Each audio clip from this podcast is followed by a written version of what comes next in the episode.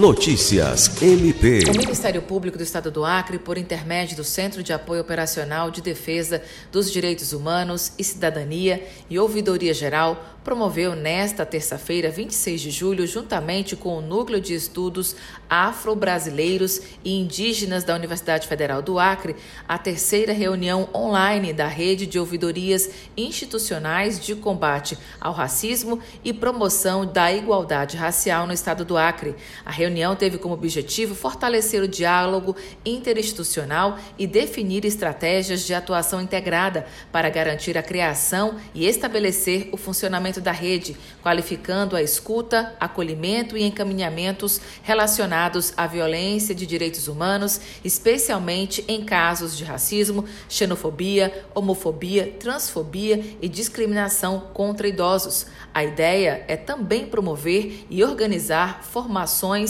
e treinamentos aos integrantes para o funcionamento da rede entre ouvidorias e instituições no Acre. Alice Regina, para a Agência de Notícias do Ministério Público do Estado do Acre.